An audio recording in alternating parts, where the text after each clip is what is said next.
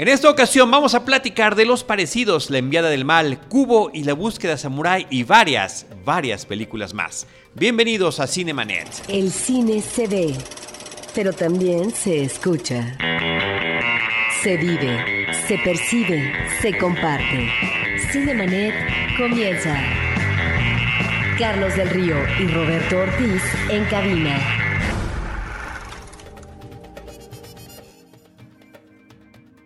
www.cinemanet.com.mx es nuestro portal, es un espacio dedicado al mundo cinematográfico.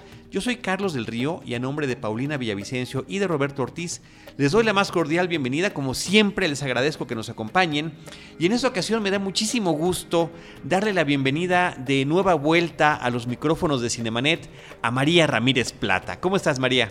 Muy bien, muchas gracias por invitarme. Estoy feliz de estar aquí de nuevo. Y nosotros de que nos puedas acompañar nuevamente. Hace pues un par de meses estuviste con nosotros para platicar de Star Trek. Tú trabajas en Paramount en el área digital y eh, tuvimos un viaje padrísimo que ahí comentamos y detallamos y demás.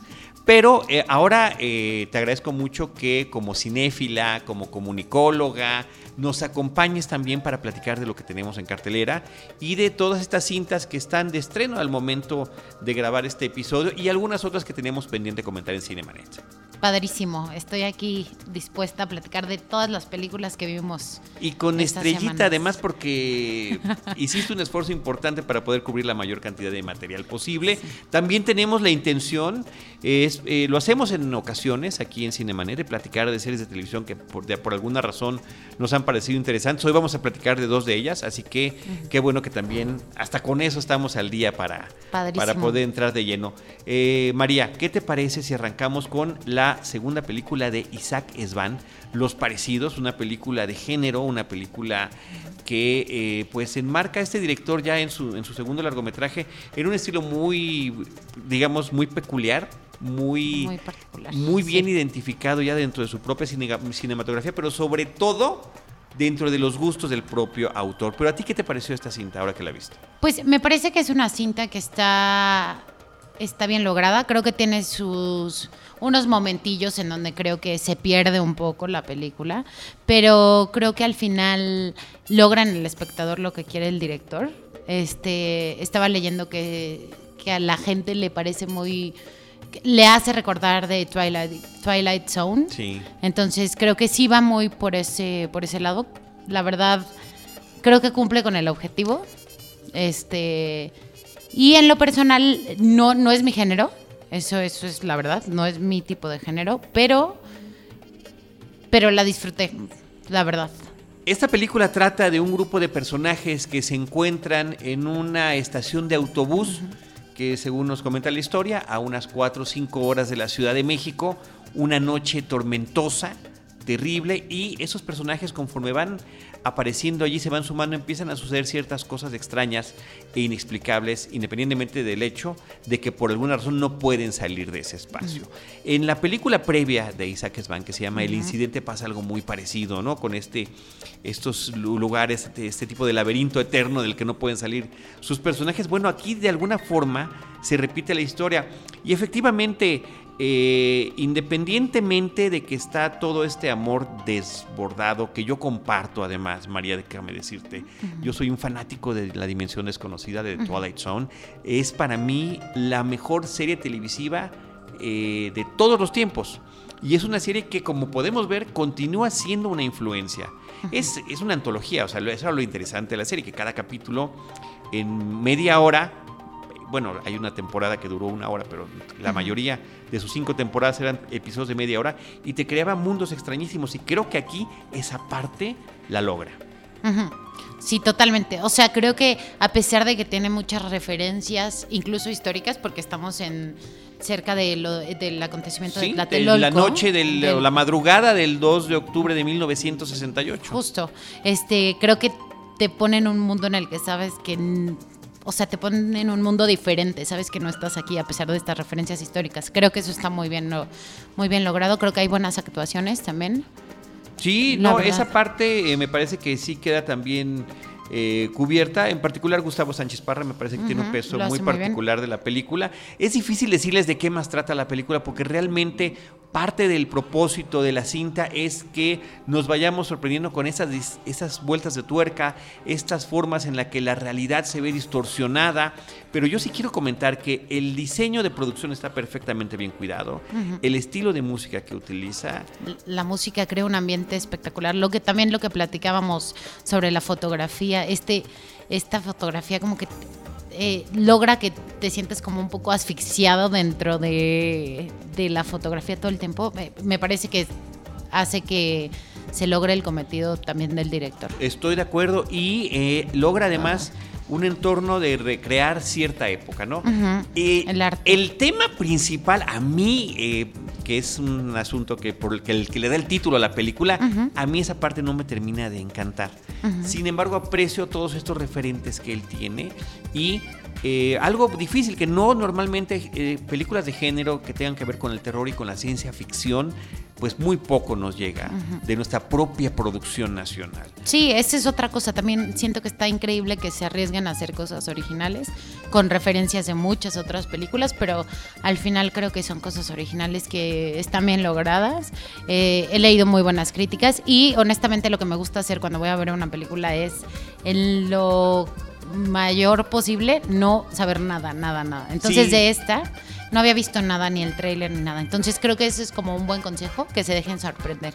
O sea, que ¿Habías vayan... visto la previa, el incidente? No, no lo he visto. Ok. Eh, y a mí me gusta más. Ok. Creo que tiene un déficit ahí en el tema de las actuaciones, en la película anterior, pero este, se compensa con el motivo. Creo que en ambas películas hay un detalle que sí, de repente son sobreexplicativas.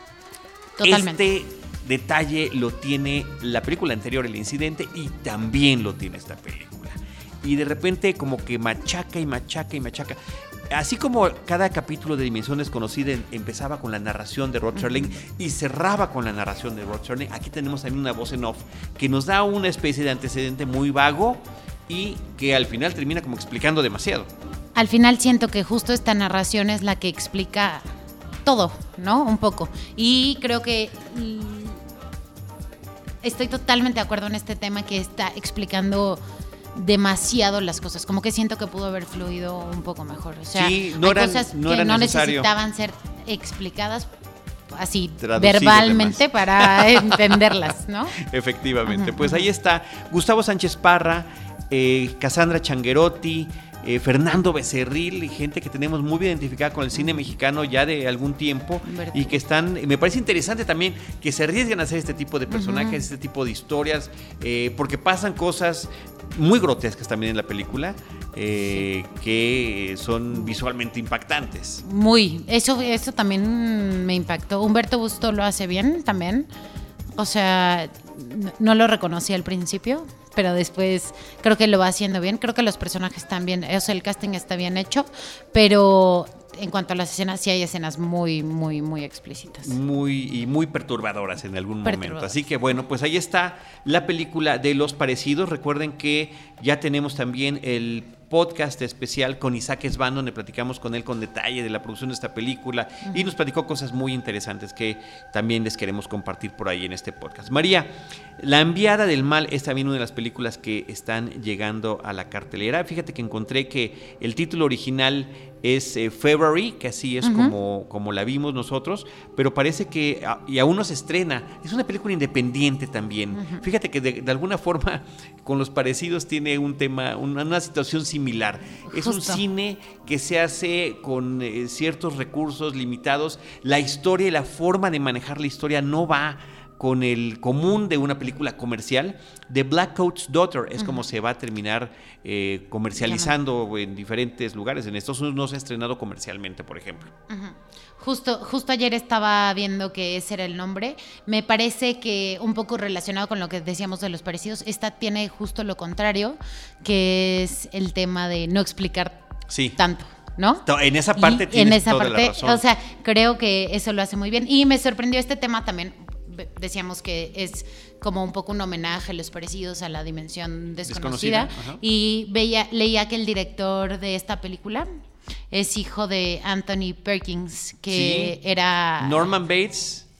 Norman. Bates, ni más ni menos que, que el actor que interpretó al, a Norman Bates en la película de Hitchcock de Psicosis de Exacto. 1960, eh, pues tiene eh, a este hijo que ahora está dirigiendo esta cinta y que además el hermano es el que está, hace la música de la película. Que me parece que está muy bien hecha también. Algo muy interesante de esta película, si bien en el caso de los parecidos, y perdón que lo estemos comparando, pero como que hay vasos comunicantes, eh, podría, podría no estar ubicado en cualquier época de nuestro México, ¿no? Sin embargo, dicen que es el 2 de septiembre del 68 Exacto. por ciertas razones que quiere dar el director. Bueno, esta tampoco nos dicen exactamente cuándo. sí, Aunque hay un, acá hay un este, calendario por ahí donde está el tema de febrero y, y se marca la fecha y demás. No sabemos exactamente en qué año están las cosas. Es como un poco vago. No sabemos en qué ciudad. No sabemos en qué estado. O sea, es- estamos imaginando que es del norte de Estados Unidos porque está nevado, ¿no? Están en febrero y todavía hay nieve. Pues sí, como que por allá.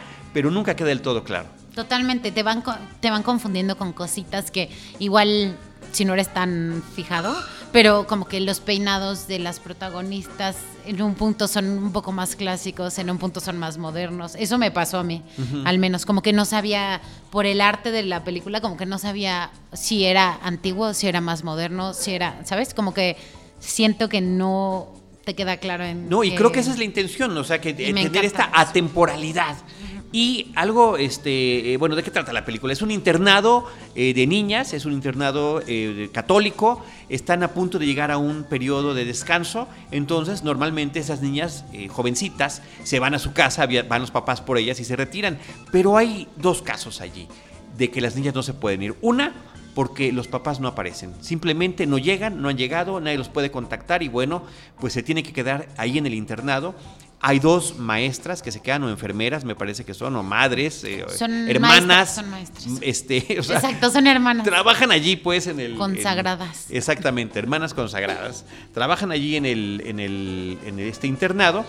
Y por otra parte, hay una chica un poco mayor, eh, interpretada por Lucy Boynton, que pues todavía por ahí en algún cine debe de quedarse. También participa ahí en la película de Sing Street.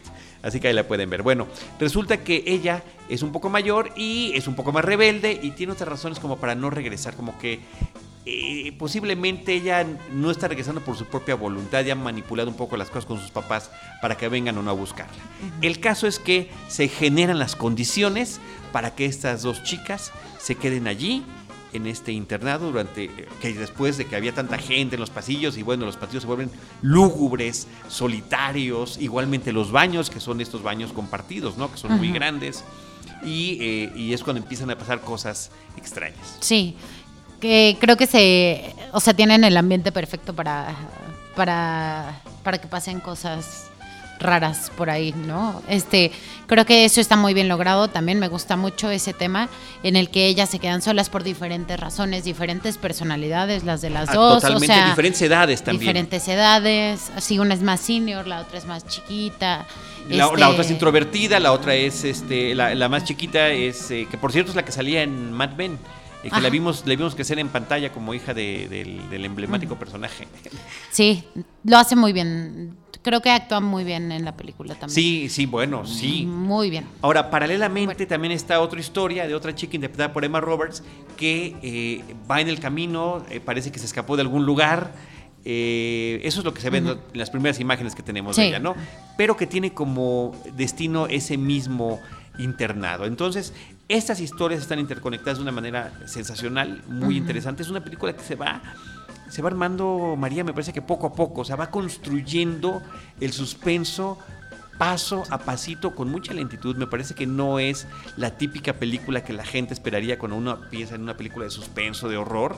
Esta no, esta se toma su tiempo y me parece que eso habla muy bien del estilo que quiere plasmar el director Oz Perkins. Totalmente. Y sabes que siento que este tema de ir poco a poquito es lo que te mantiene en suspenso de principio, o sea, de verdad, del minuto en el que empieza al minuto en el que se acaba, te mantiene en suspenso. Todo el tiempo, todo el tiempo. Como que no para, como que no tiene este, esta construcción en la que es pues plana y después un clímax y luego se apaga, sino de verdad creo que es bastante constante. Y de Emma Roberts que comentabas, creo que eh, eh, también he leído por ahí que les parece que siempre actúa igual, que sus roles son muy parecidos y que en este realmente siento que sorprende, lo hace muy bien, o sea, creo que actúa bastante bien. Ahí hay una escena cuando, cuando llora en una de las escenas o sea, realmente eh, puedes ver su, su desesperación. Me gusta, me gusta mucho cómo lo hace también. O sea, creo que las tres. Las tres, es lo que te iba a decir. Las tres están sensacionalmente, eh, sus personajes interpretados, creo que estuvieron muy bien dirigidas. Me parece que también hay un tema ahí de compromiso. Cuando estás ante una película eh, que digo, comparada con los presupuestos que tenemos aquí es completamente diferente, pero dentro de la industria estadounidense, esta es una película chiquita, es una película pequeña, es una película, bueno, prácticamente diríamos de autor, no podemos decirlo porque no tiene otra, entonces no, podemos, no tenemos el punto de comparación, pero eh, ojalá que este hombre haga más cosas y que podamos encontrar si, si, corresponde o no con un estilo o de repente hace una cosa completamente diferente, pero lo que está haciendo aquí, la creación de las atmósferas, el elemento sobrenatural que también existe o no existe, está por ahí sugerido de una manera muy particular. Eh, muy sutil también, es como que esta parte muy sutil creo que lo va haciendo muy bien y es parte de la construcción del suspenso, ¿no? Sí, elegante la película me parece. Además son esas cintas que yo creo que pues eh, eh, dentro de este género se puede convertir como en algo así, en cinta de culto, definitivamente. Y, te digo, a mí me sorprende mucho insistir con Lucy Boynton, porque yo no la había visto nunca. La vi en el Sing Street y dije, wow, qué, qué linda, porque es una, una, jovencita muy guapa, pero qué bien interpreta su personaje, que también ahí tiene muchos matices. Y aquí, eh, con todo y esa belleza que de repente también como que puede, puede limitar, ¿no? Así como abre puertas, también puede limitar en el tema de, de, qué tanto te puedes tú diferenciar de los demás. A lo del actor, bueno, creo que aquí también lo consigue, porque ella tiene, su personaje tiene su propio drama. Totalmente. Independientemente de la cuestión este, terrible que pueda o no suceder en la película. Tiene su propia historia y al mismo tiempo se interconecta con todas las demás, ¿no? Con todas las, las, otras dos niñas. Y hay una cosa que me llamó mucho la atención, este, que es este tema de al ser católica la historia, que, que, uno de los personajes dice en algún punto como, es que yo veo a Dios en todas partes, lo veo en ti. Y creo que justo es estamos viviendo también la parte nos demuestran también la parte contraria, que pues la otra parte, el mal, también eh, está, en todas partes, ¿no? Sí, o sea, obviamente no es una casualidad que se dé en un entorno este, religioso toda esta situación. Eso, eso me, me gustó porque pues como tú puedes ver el bien en todas partes, puedes ver el mal en todas partes. Ahora, una cosa que yo también estuve leyendo por ahí, María, era el tema de, de cómo eh, se expresaba de esta historia el propio eh, director Ross Perkins, eh, y que también es, una, es un tema de la pérdida de los padres porque él los, los, perdió con dos tragedias, ¿no? Anthony Perkins muere de SIDA a principios de los noventas y la mamá muere en los ataques del 11 de septiembre. Entonces, esta orfandad me parece que también está muy bien transmitida a la película. Entonces está lo sobrenatural, está el tema de los sueños que también por ahí están, está el tema de la interconexión de la historia, es como que es una película a la que sí eh, merecen eh, de darle una oportunidad. Totalmente. Y ya que estén en la sala que no digan qué está pasando, no, momento, paciencia, paciencia, mi pequeño saltamontes. Hay cosas muy interesantes que van a suceder. Muy interesantes. Y lo que decías de los padres, pues justo también es relevante este tema que la música la haya hecho el hermano, ¿no? Entonces, sí se conectan muy bien. Por supuesto. Y el diseño sonoro, además, hablando de la música, me parece que este, estos sonidos tan extraños que, nos están eh, pues acosando a lo largo de la película también suma en esto. No es una película del susto fácil, no es una eh, película del impacto, no es, no es del, del, No es esas películas de. Ay, vaya a gritar porque van a abrir la puerta y va a estar él, ya sabes. O sea, no, no, no va a pasar eso. O está el gatito. No. No, no es eso. Totalmente. No es ese tipo de película. O sea, si la van a ver, no esperen eso. Pero de verdad es fenomenal y sí asusta muchísimo. O sea, yo que soy, yo que huyo de las películas de miedo, eh, me parece que sí pero está Bien, pero como cinéfilo hay que entrarle a todas a final de cuentas, María. Pues muy bien. Oye, ahí está The Black Coat's Daughter of February, que era su título original. En México se llama La Enviada del Mal, de Os Perkins, con Eva Roberts, eh, Lauren Holly, eh, Kiernan Shipka y por supuesto, no voy a repetirlo otra vez, Lucy Boynton también está en la película. por si no les había quedado claro. Así es. Oye, María, eh, vamos a platicar ahora de una película que se llama Cubo y la búsqueda samurai. Eh, que me parece que es uno de los también, de, de las que yo también llegué sin saber absolutamente nada Ajá. a la película. Y en este esfuerzo enorme que hemos platicado fuera del- de las grabaciones, de tratar de evitar los trailers, de tratar de evitar, eh, el- este, te vamos a pasar cinco minutos de la película. No, no, no, no, no.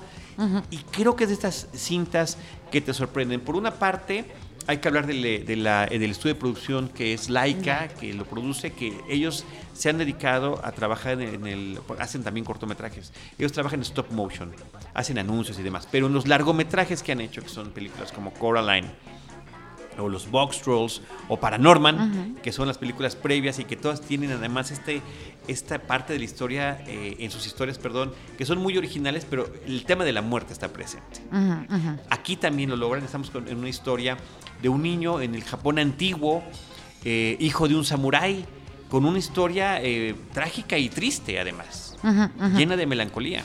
Sí, creo que eh, justo creo que como, como te cuentan la historia de Cubo, cómo empiezan la historia, este es maravilloso. O sea, este tema de los padres, por supuesto la muerte, pero mucho la magia, ¿no? O sea, desde el principio creo que está presente la magia. Desde los primeros instantes Desde de la película, sabemos que es una película que está jugando con este elemento fantástico mágico, literalmente Exacto. mágico. Eh, pasan un par de minutos cuando sabemos que en la familia eh, corre esta facilidad, vamos a llamarle, o este poder, o este don de poder eh, manipular ciertas cosas. Sí, y eh, lo que decías del Japón antiguo, creo que es la combinación de este Japón antiguo con magia, con leyendas, con lo hace maravilloso. Desde el minuto uno lo, lo, di- lo disfruté muchísimo, la verdad. O sea, creo que es una gran película.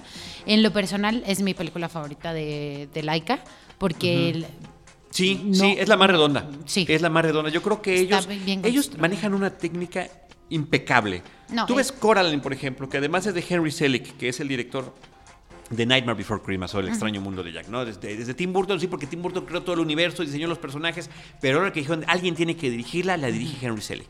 Y ahí tiene un gran trabajo, pero ese no es de Laika. Él eh, arranca en Laika con esta película de Coraline. Y Coraline es impecable en todo sentido. Y es padrísimo porque además tiene esta dualidad, este mundo que vive la niña, ¿no? Cuando, cuando atraviesa ese túnel y, los, y encuentra a sus padres, que son otro tipo de personajes con los ojos esos perturbadorcísimos, que son hechos con botones. este, pero de repente, y con toda la música que también es sensacional, tiene sus altibajos. sí, Lo mismo con Paranorman, lo mismo con The Box Trolls. Creo que aquí, como bien tú dices, comparto esa opinión contigo, estamos ante el mejor trabajo de Laika. Incluso el stop motion, o sea, se ve una Bueno. mejora impresionante, o sea, es impresionante cada instante, cada cuadro es una foto. Es un, eh, cada cuadro es un cuadro. Es un cuadro. Que deberías no enmarcar, deberías de ponerlo en una pared.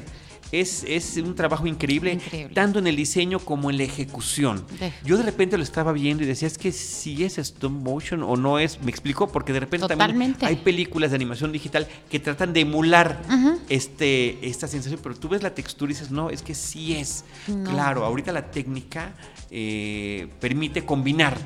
Y obviamente hay Sí, parte digital, sí. inclusive hay cuestiones que pueden ser a mano, ¿no? Pero en, el mayor, la mayor parte de la película está trabajada de esta manera. y me parece espectacular, lo hacen maravillosamente.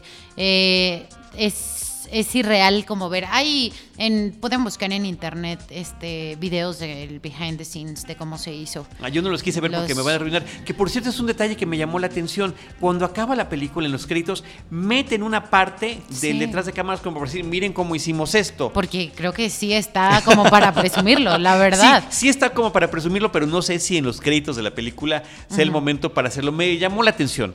Me pareció extraño, no lo sé, como que es una cosa que uno puede ver después, ¿no?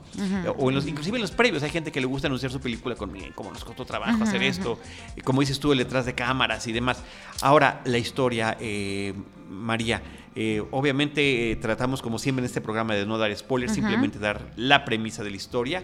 Este niño manipula el papel, eh, lo manipula con, digamos que con el viento y crea figuras de origami que puede, que puede manejar. Es como, como la parte muy eh, iniciática con la, que, con la que arranca esta película, porque él hace estas eh, pequeñas historias para los personajes de la villa, de la aldea donde vive él y su mamá junto al mar. Él cuida a la mamá. O sea, es una película que, que te crea unas emociones muy fuertes en términos de, de melancolía, de tristeza, de emotividad. de La lucha del héroe en este caso, pues bueno, es un héroe que de, de entrada eh, tiene solamente un ojo. Sí, pero eso como, justo eso también lo hace un héroe real, porque al final, pues, Cubo es un niño. Sí. ¿No? No deja de ser un niño. No deja de ser un niño. Y crea estas figuras porque también es un niño. Y, y eso es lo que te van enseñando a lo largo de la historia, que él es un niño y siempre va a ser un niño y va a actuar como tal y va a estar rodeado de gente que lo proteja. Sea magia, sea un simio, sea un escarabajo guerrero. ¿no? Todos estos personajes que lo acompañan. Me parece que el escarabajo es maravilloso porque es, el comic relief, así está perfecto Sí, ahí.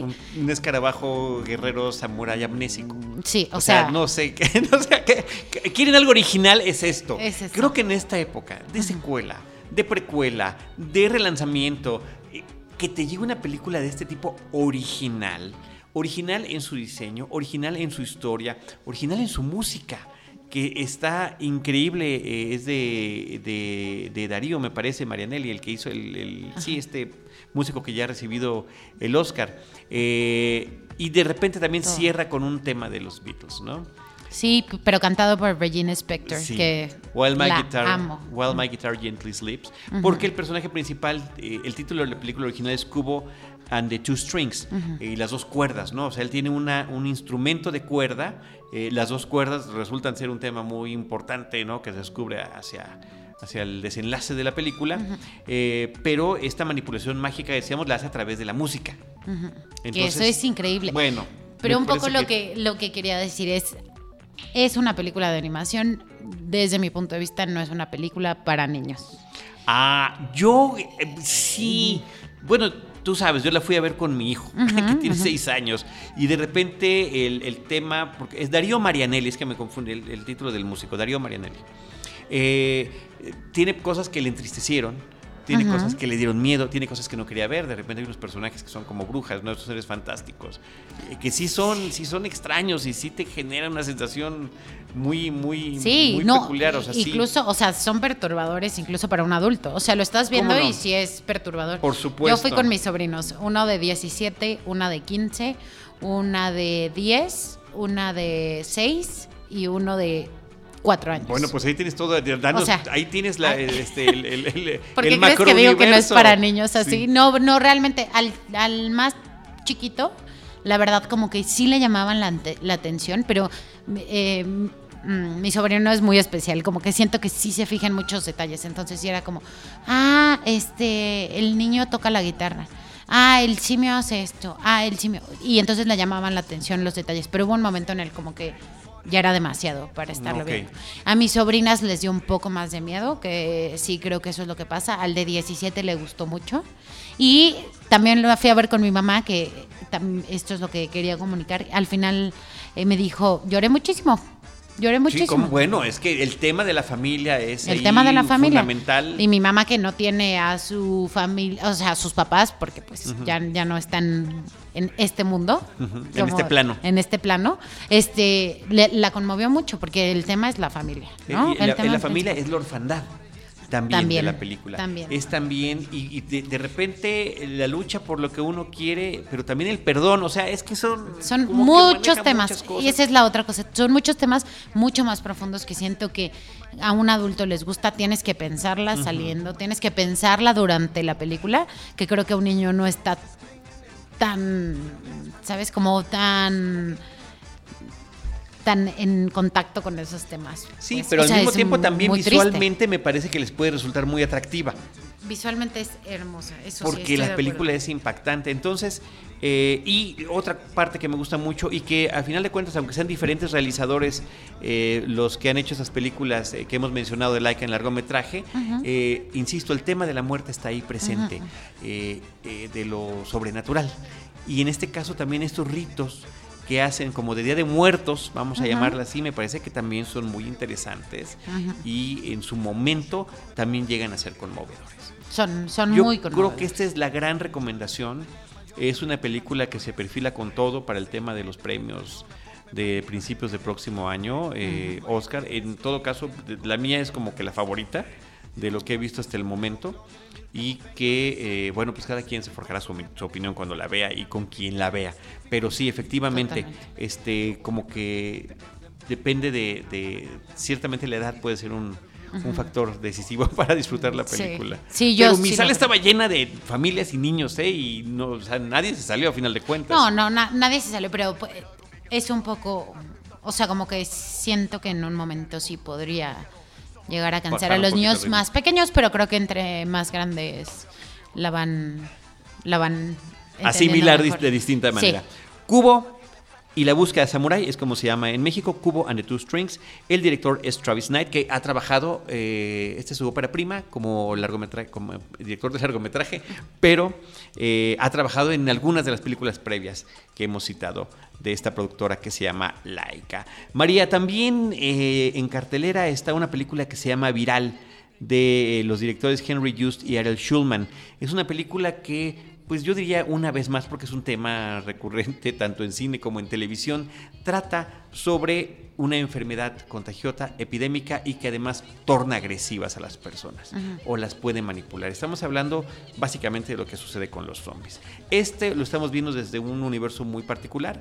Es un eh, suburbio en el estado de California, eh, pero que está entre montañas, como que muy apartadito de todo lo demás, y donde empieza a este outbreak, esta, este inicio de esta terrible enfermedad y cómo va acosando a la gente y, qué, y cómo reacciona también el gobierno con toque de queda, con, eh, eh, eh, ¿cómo se dice?, Eh, vigilar cómo están las personas, marcar sus casos para ver quién ya está o quién ya no está o a quién se puede salvar y quién no. Y bueno, los protagonistas de la cinta son dos chicas que justamente se quedan solas porque el papá trata de ir a buscar a la mamá al aeropuerto y ya no puede regresar por todos estos acordonamientos y cierres que hacen de intento de contención de contra esto. A mí me parece que la película que realmente no tiene a nadie conocido salvo a Michael Kelly, que tiene papeles secundarios, él es, eh, por ejemplo, lo tenemos bien identificado en la, en la serie de House of Cards, como este incondicional del personaje de Kevin Spacey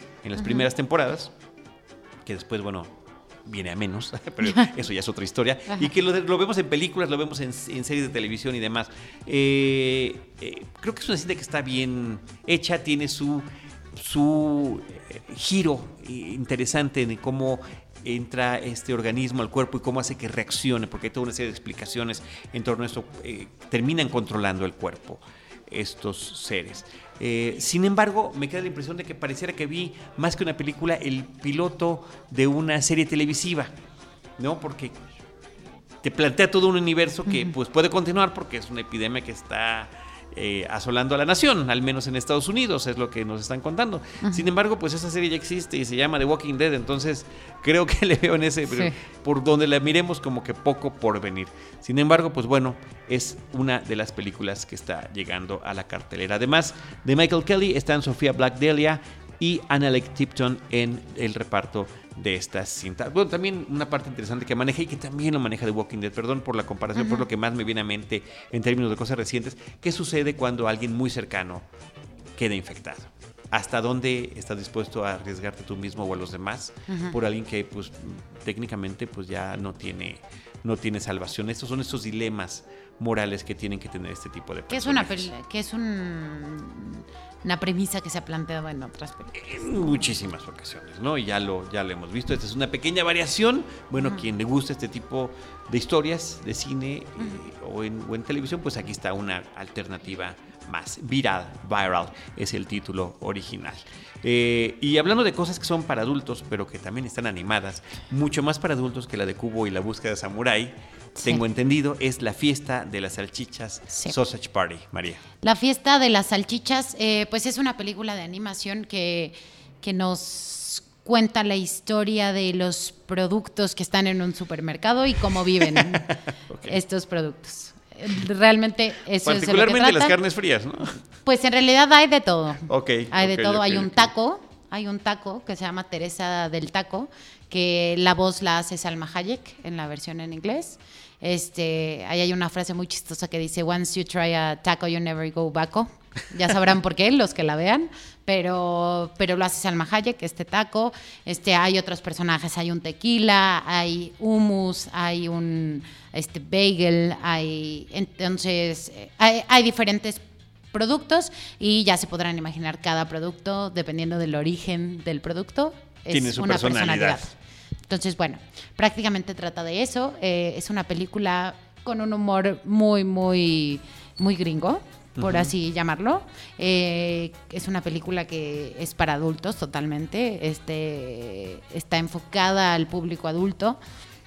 Y, desde que- el título en original, eh, desde el Sausage Party, Ajá. inclusive en la traducción al español, pues estamos hablando de dobles sentidos, ¿no? Totalmente, esta es una película llena de dobles sentidos. Hay unos chistes por ahí sarcásticos que creo que la, la hacen relevante. Este, las voces, dependiendo qué es lo que les guste también.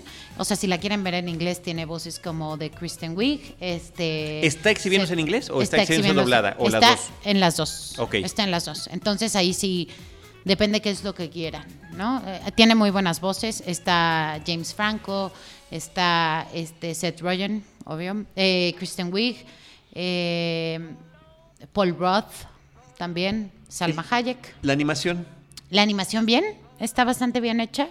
No es cubo, pero, pero está muy bien hecha, la verdad. Creo que tiene, tiene chistes buenos, crítica social y un poco, igual, yo vine aquí a poner desorden en comparar dos películas, pero eh, justo las vi el, el fin de semana, Cubo y La Fiesta de las Salchichas. Y mientras uno de verdad critica cada creencia religiosa, La Fiesta de las Salchichas critica cada creencia religiosa. Pero en tono de ironía y de sarcasmo. y de- Totalmente.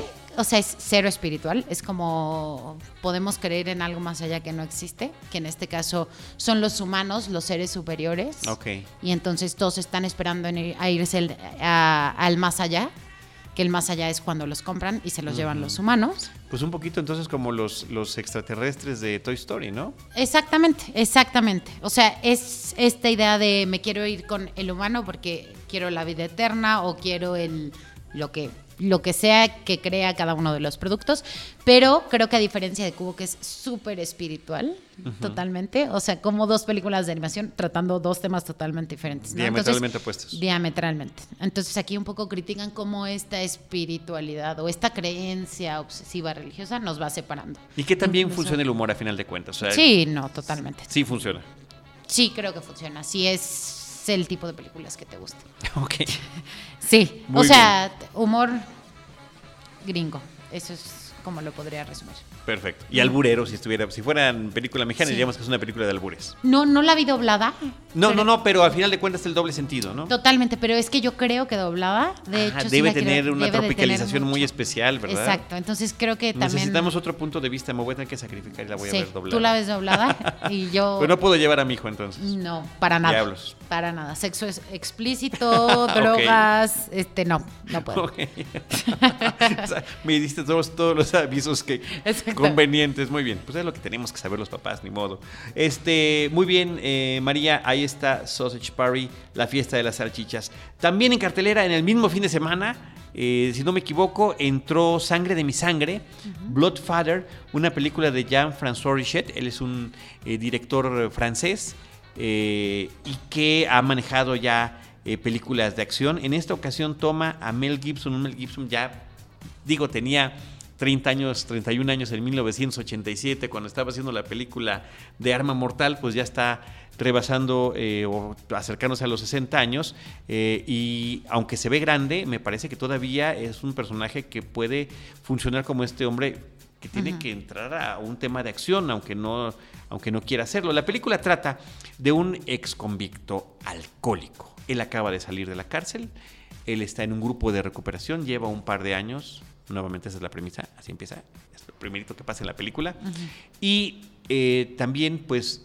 eh, perdió a su hija que por alguna razón que desconocemos, no sabemos si, si huyó, si desapareció, en algún momento se pudiera resolver ese- esa situación, pero tiene de esos carteles de se busca, desapareció de la familia. Y este, cierto día recibe la llamada de la hija y resulta que está en problemas porque está vinculada con un grupo de narcotraficantes mexicanos encabezados por Diego Luna, que tiene un pequeño papel en esta cinta. Em, creo, eh, me gusta mucho cómo empieza la película. Creo que te crees el papel de Mel. El de Mel Gibson, sí. Sí, Pero totalmente. espérame tantito, este, María. El arranque de la película tiene una crítica social en menos de un minuto. Es increíble. formidable, formidable. Tiene varios formidable, chistes de crítica formidable. social. Sí, sí, sí. sí, Y sí. esas cosas a mí me atrapan de las películas. Sí, a mí, eh, eh, yo vi esa, esa primera escena que es la banda de un supermercado donde están pasando cajas y cajas y cajas de balas de 9 milímetros y al final unos chicles. Y resulta que es una jovencita interpretada por Erin Moriarty quien está en la caja comprando las cosas. Y dice, y me da también unos cigarros. Ah, enséñeme su identificación. O sea, para comprar increíble. armamento, para comprar municiones, tú puedes, cualquiera puede ir, pero si quieres un cigarro, entonces sí, ahí sí te piden el ID. Y justo ella cierra ellos. con, ah, bueno, entonces solo dame las balas. Sí, exactamente, ¿no? Y es, está impresionantemente bien realizado. O sea, como que me gusta que empiece con esa crítica social. Digo, a final de cuentas estamos viendo lo que en algún momento Michael Moore criticaba en Bowling for, for Columbine o Masacre en Columbine en unos cuantos segundos, ¿no? Y que trata exactamente de lo mismo, este, de cómo es- es- es- se da esta permisibilidad de tener todas estas cosas al alcance de la mano. Bueno, eso, es- qué, qué bueno que lo comentó, sí me dijiste, perdón. Entonces, Mel Gibson viene en su papel. Sí, empieza muy bien, creo que te atrapa bien, construye bien los personajes tanto de Diego Luna como de la hija, como, ¿sabes? O sea, te da un contexto bastante bien. Mel Gibson te atrapa inmediatamente. Desde el primer comentario que puede ser como, ¡Ah! qué viejo se ve, Ah, ya sabes. es impresionante lo diferente que se ve, pero es, pero le crece el personaje. Sí, y, y sabes que es alguna cosa muy curiosa de la película. De repente pareciera que es el, el greatest hits de Mel Gibson, ¿no? Ya a esta edad, porque eh, eh, como que hay un pues una serie de conexiones a películas previas y no puede uno, eh, de nueva manera como lo hago yo, decir Arma Mortal, ¿no? Su personaje de Martin Riggs en Arma Mortal, pues también vivía en un camper, ¿no? En un tráiler. Este, y también se tenía que juntar, es un body movie, ¿no? Donde tiene que, se tiene que juntar con otra persona, en este caso el regreso de la hija. Y esta disparidad que existe entre ellos, de la edad, de la generación, de los mundos que han vivido y del tratar de tolerarse o de aguantarse para poder permanecer juntos el mayor tiempo posible y sobrevivir. Conocerse. Y con, bueno, y en ese inter, si, si logran conocer, qué bueno, ¿no? Sí. Pero fíjate qué curioso, con ese personaje tan duro que estuvo en la cárcel, que no sabemos qué hizo, pero sabemos que le va bien a la violencia, este, eh, resulta que, que también tiene sus momentos conmovedores, en silencio y donde nadie dice nada, ¿no? Una mirada a la hija, que el hombre está, él es tatuador. Y está totalmente tatuado, pero ella ve el brazo y en el brazo trae la última imagen conocida de ella tatuada en el brazo. Y ninguno de los dos dice nada, ¿no? Entonces, híjole, eso es una película que sí funciona en el, en el, en el tema de esta pareja dispareja, eh, de, de- de- también como road movie, como película de acción, como te decía, como los grandes éxitos de Mel Gibson, porque de repente también hay por ahí una persecución en un desierto, ¿no? Y tú dices, pues es. Mad Max, ¿no? Es- Mad Max sigue vivo, aunque Sí. ya lo está interpretando hoy en día otro actor. Esa parte me parece que está muy bien. Y te decía, el director eh, Jean-François Richet eh, ha hecho películas de acción y ha dirigido varias veces a Vincent Cassel. Ah, ok, ok. Este, me encanta a mí cómo, cómo vas encariñándote con todos los personajes, eh, con el padrino de, de Mel Gibson de, de este de Alcohólicos Anónimos. Sí. Creo que es un Ay, personaje sí. súper Sensacional, sí, sí, sí, sí, súper- sí. La verdad me gusta mucho, te encariñas con Su él, encariñas. sponsor, ¿no? Su ¿cómo, cómo le llaman? ¿Le dicen Padrino. padrino? Sí, Ujú. así les dice. Bueno, como no, todavía no he tenido que ir ahí. William H. Macy, ni más ni menos. Sí, me encanta, me encanta sí. cómo actúa, me encanta, siempre.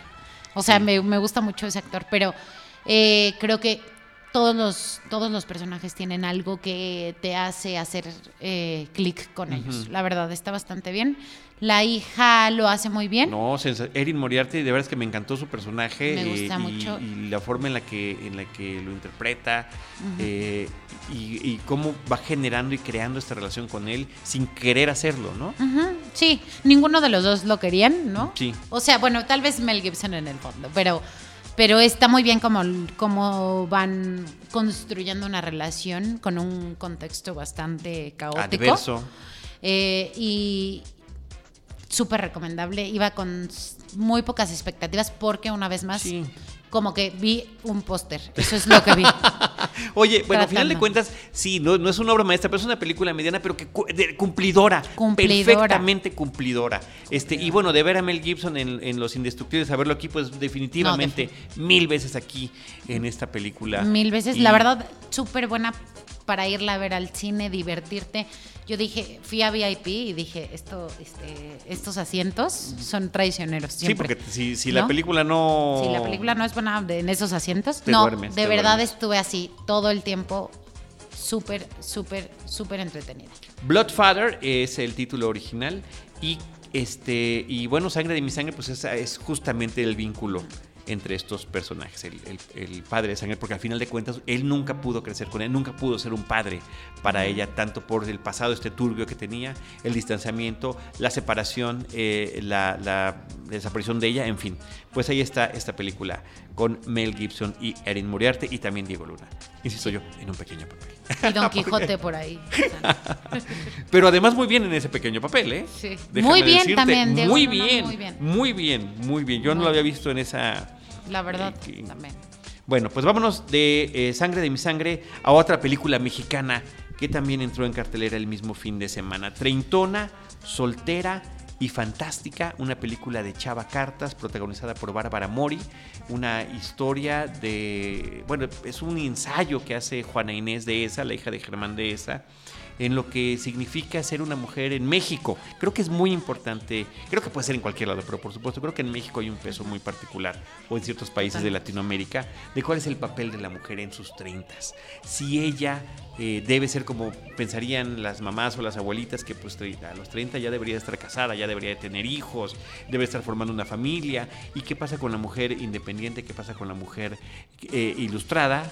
Eh, ¿Qué pasa con la mujer que no necesariamente tiene que te- estos estigmas que está poniendo la sociedad? Entonces, eh, tengo entendido por varias cosas que leí que eh, Juan Inés de esa, de, a partir de estas propias experiencias, es como arma estas, eh, es- estas, esta- estas reflexiones que ella tiene en torno a la dificultad. A final de cuentas estamos hablando de una dificultad de poder vivir plenamente porque parece que nadie está de acuerdo en que una mujer eh, eh, viva en esas condiciones. Sí, eso, el poder eh, de elegir. Creo que ese es el tema con, con lo que pasa en México un poco con las mujeres, que no, no puedes elegir, sino tienes que hacer lo que te dicen, lo que tienes que hacer, ¿no? Entonces creo, a mí me parece relevante que se haga una película sobre este tema. El tema está padrísimo, el La tema verdad. está sensacional.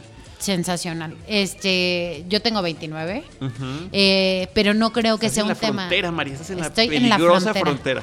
Pero no creo que sea un tema de edad, creo que es un tema también de sociedad, que a lo largo de toda nuestra vida nos han dicho qué es lo que tenemos que hacer, ¿no? Y, y no nos han dado el chance de elegir, ¿no? Como sociedad, al vivir en una sociedad machista. Entonces yo como mujer de casi 30, creo que el tema es relevante. El tema súper, súper La relevante. verdad, Ahora, creo- la forma en la que está contada la película. Está contada en primera persona, está contado, pues digamos, muy al estilo de Bridget Jones, eh, muy al estilo de Sex and the City.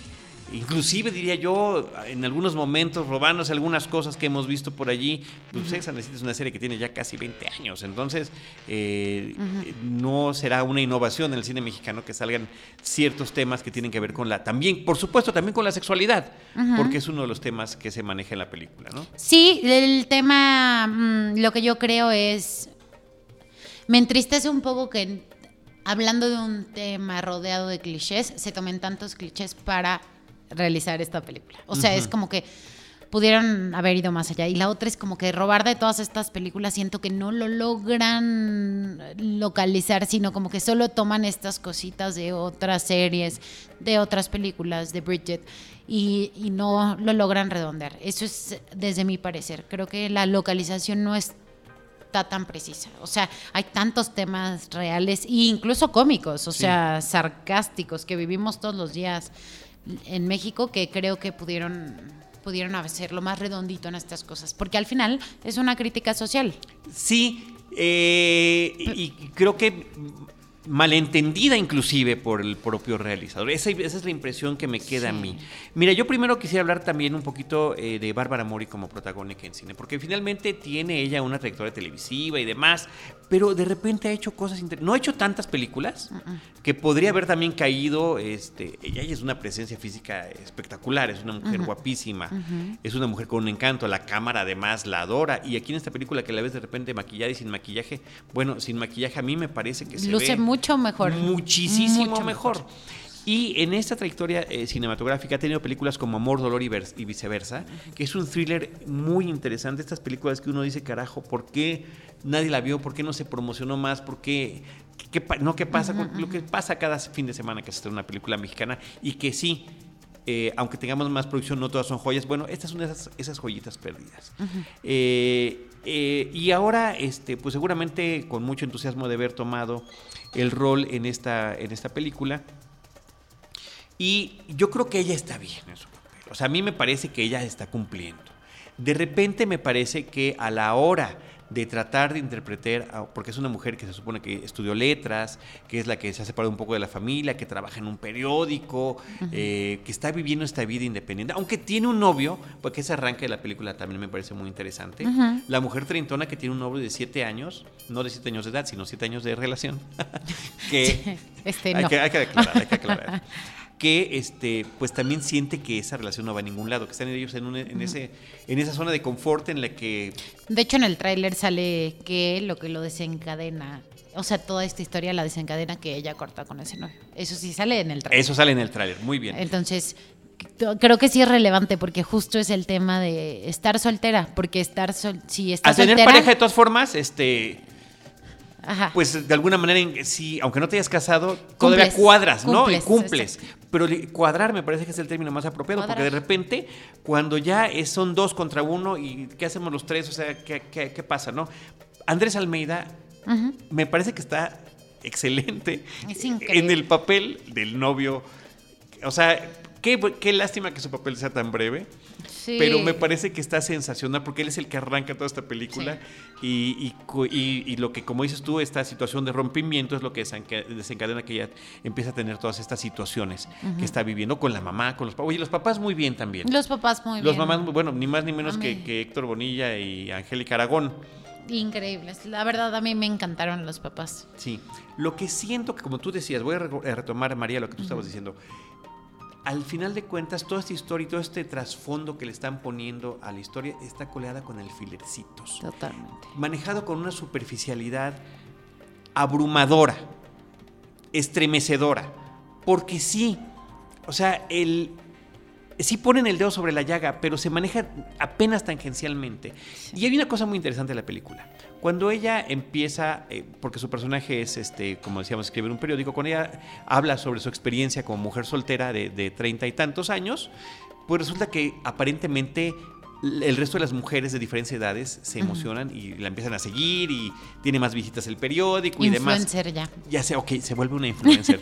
Sin embargo, cuando platica con la gente, cuando va a una escuela a platicar con las adolescentes o con su propia amiga, al fin, o en el mismo periódico donde trabaja, se ve que no le están entendiendo. Cada quien lo interpreta, lo que ella dice, de distinta manera. Eso me parece que también es interesante, porque eso es una realidad en cualquier tema.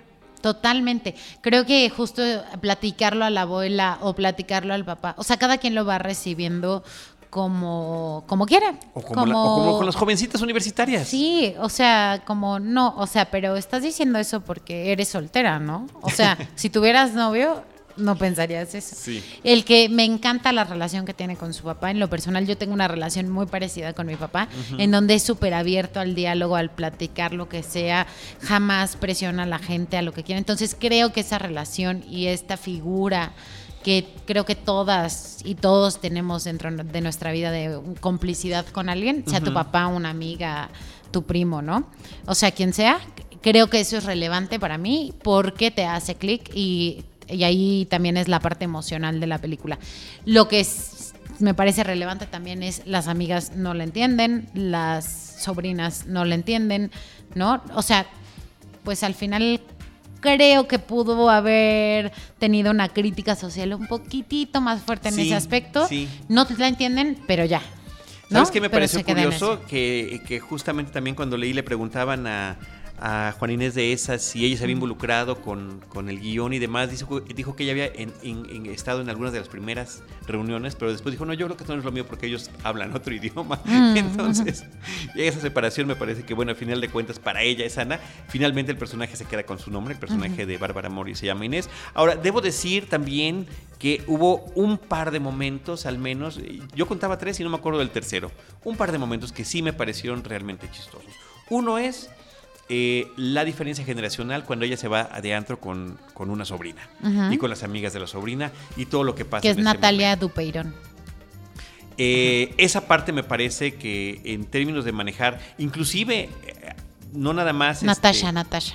Natasha, no nada más este el tema de, de que pues vino alguien mayor a nuestra a nuestra reunión y, y no nos entendemos en lo que estamos haciendo, ni en las referencias que tenemos musicales, sino también también en las digitales, ¿no? Porque pues cuando le enseñan un- una, una red social, pues ella no sabe bien qué es lo que está pasando, ¿no? Sí. Y los malentendidos que se pueden dar también en ese lugar. Esa parte, la verdad, me pareció chistosa. No sé si a ti te lo pareció tanto.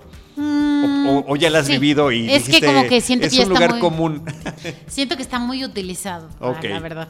O sea, eso es lo único. La no- otra es las citas ciegas. Ajá. Me parece que también tiene sus momentos y no, no quiero echar a perder los, los, los porqués, pero pues se supone que le presentan a alguien por ciertas razones, ¿no? Y desde, desde que la razón esa tiene un clic extraño, me parece que eso es una pequeña, pequeñísima genialidad que tiene por ahí la Sí. película. Donde no tiene las genialidades, María, es cuando... Cuando, cuando estos alfilercitos empiezan a rasgar a la primera, ¿no? Hace que este escenario se nos caiga. Y uno de esos es cuando esta niña que tiene la ilusión, eso de los clichés bárbaros, de querer ir a escribir un libro a la playa, lo he visto en varias películas mexicanas, no sé por qué hay esta obsesión. El que se vuelva famoso escribiendo una columna también me parece. Tan extraña, es este, es, es- es una cosa que me, me llama mucho la atención y me perturba.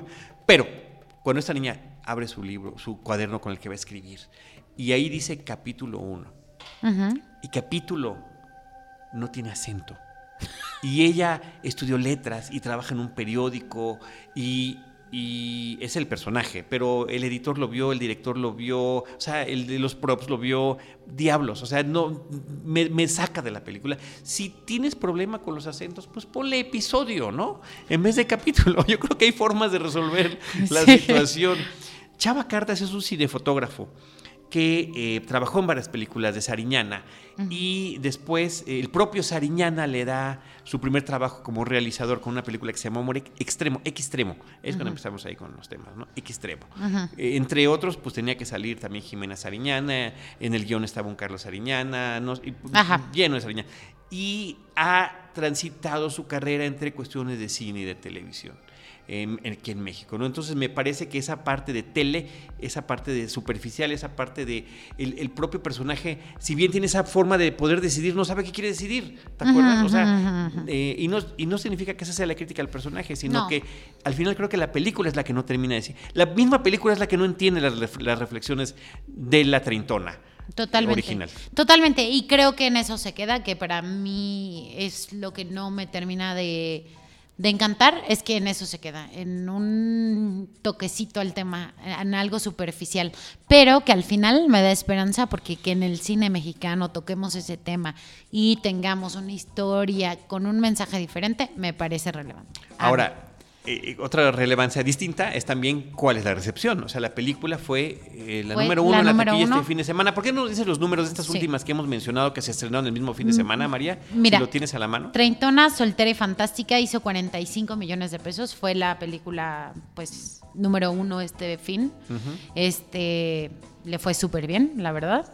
Eh, después, Cubo hizo 10 millones, 10 millones de pesos. Este, ahí podemos ver la comparación. Sí. Es una película más chiquita. También depende del número de pantallas que tengan, ¿no? Sí. Las películas. Pero, pero bueno, al final es una película chiquita. Sangre de mi sangre hizo 6 millones de pesos. Eh, la fiesta de las salchichas hizo 4 millones de pesos. Eh, la verdad creo que es por la clasificación que tiene, que es C. Y es, un, es una película que creo que los adolescentes disfrutarían mucho. Este, Viral hizo 2 millones de pesos. Uf, Sí. prácticamente Entonces, nada. Este, finalmente, para hablar, terminar de hablar de la cartela comercial, Cigüeñas, que todavía continúa, continúa por ahí. Storks es el título original. Cigüeñas es una película que habla del, de las cigüeñas con su nuevo trabajo. Este, ahora ya no entregan bebés, ahora entregan paquetes. ¿no? En, este, en esta era digital ellos entregan paquetes y dejaron de entregar bebés. Pero por una serie de cosas que pasan, este, generan a un bebé con estas máquinas que tienen y entonces tienen que entregarlo, ¿no? Este, creo que la película está muy bien lograda, tiene, tiene, es muy llamativa para los niños, pero al mismo tiempo tiene muchísimos, muchísimos eh, chistes, muchísimas cositas que llamarán la atención de los papás. Yo no soy mamá, no, no planeo serlo, pero... por cierto. Por cierto, por si quieren saber. No, pero... Tendría que ser digital como el de la película. Exacto, tendré que traérmelo, la cigüeña. No, pero, pero justo, no, no lo, digo porque no soy el target para nada. O sea, no quiero tener hijos, no tengo hijos, pero me gustó muchísimo cómo está contada. Es una historia de amor, es una historia de familias, familias como creas tú, que sean las familias. Y creo que en esta época en donde mucha gente no está de acuerdo en cómo se componen las diferentes familias, creo que este mensajito de amor que tiene Cigüeñas me parece súper bonita. Se llama Cigüeñas, la historia que no te contaron. Este, de hecho, lleva un acumulado de 121 millones de pesos hasta ahorita. Este, y es una película muy bonita, de verdad se las recomiendo. Me reí muchísimo, muchísimo, muchísimo. Este, creo que puedes ir. Yo fui, o sea, para nada fui con mis sobrinos, fue porque la quería ver. Y la verdad la disfrutas muchísimo, los niños la disfrutan muchísimo, se ríen muchísimo. Y de verdad los papás, no sabes las carcajadas que se aventaban los papás estos chistes que... ¿La viste con sala llena? La vi con sala llena. La vi con sí, que también cada película es, es muy diferente verla con una sala llena, como que sientes otra vibra, ¿no? Totalmente, y aparte con la gente adecuada, siento. Porque fue un domingo a las 8 de la noche, siento que ya son niños un poquito más grandes, papás también como más relajados, no sé, pero se estaban riendo muchísimo. Entonces, es una película bonita, es un mensaje de amor, que creo que eso es lo que necesitamos. Y pues se estrenó el 22 de septiembre.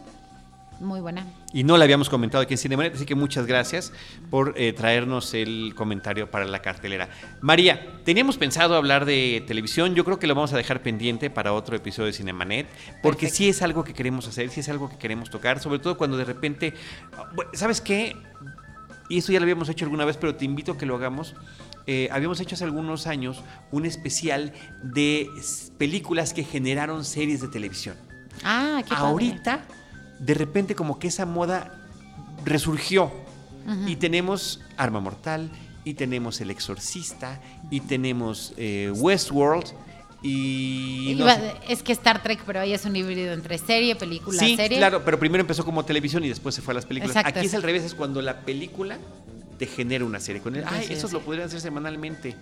En fin, Vamos a platicarlo después. María Ramírez, muchísimas gracias. Muchas gracias por habernos acompañado. ¿No nos quieres dar tu red social? Sí, claro, me pueden seguir en arroba general Lola. Ese es mi Twitter. ¿Nos vas a decir por qué te llamas así en el Twitter?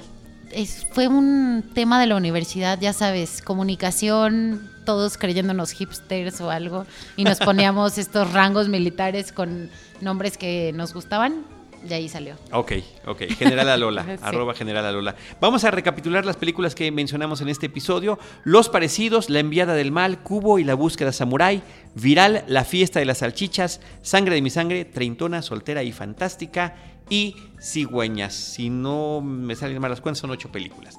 Muchas gracias, María. Nosotros también recordamos las redes sociales de Cinemanet, arroba Cinemanet, facebook.com diagonal Cinemanet, Cinemanet 1 en, en, YouTube y también Cinemanet 1 en Instagram. ¿Algún comentario final? Muchísimas gracias por eh, invitarme, estoy muy contenta y vayan al cine. Cuéntenos qué les parecieron. Gracias por toda la tarea que te echaste para este episodio. Padrísimo. Nosotros los esperamos en nuestro próximo episodio con Cine, Cine y más Cine. Cinemanet termina por hoy. Más cine en Cinemanet.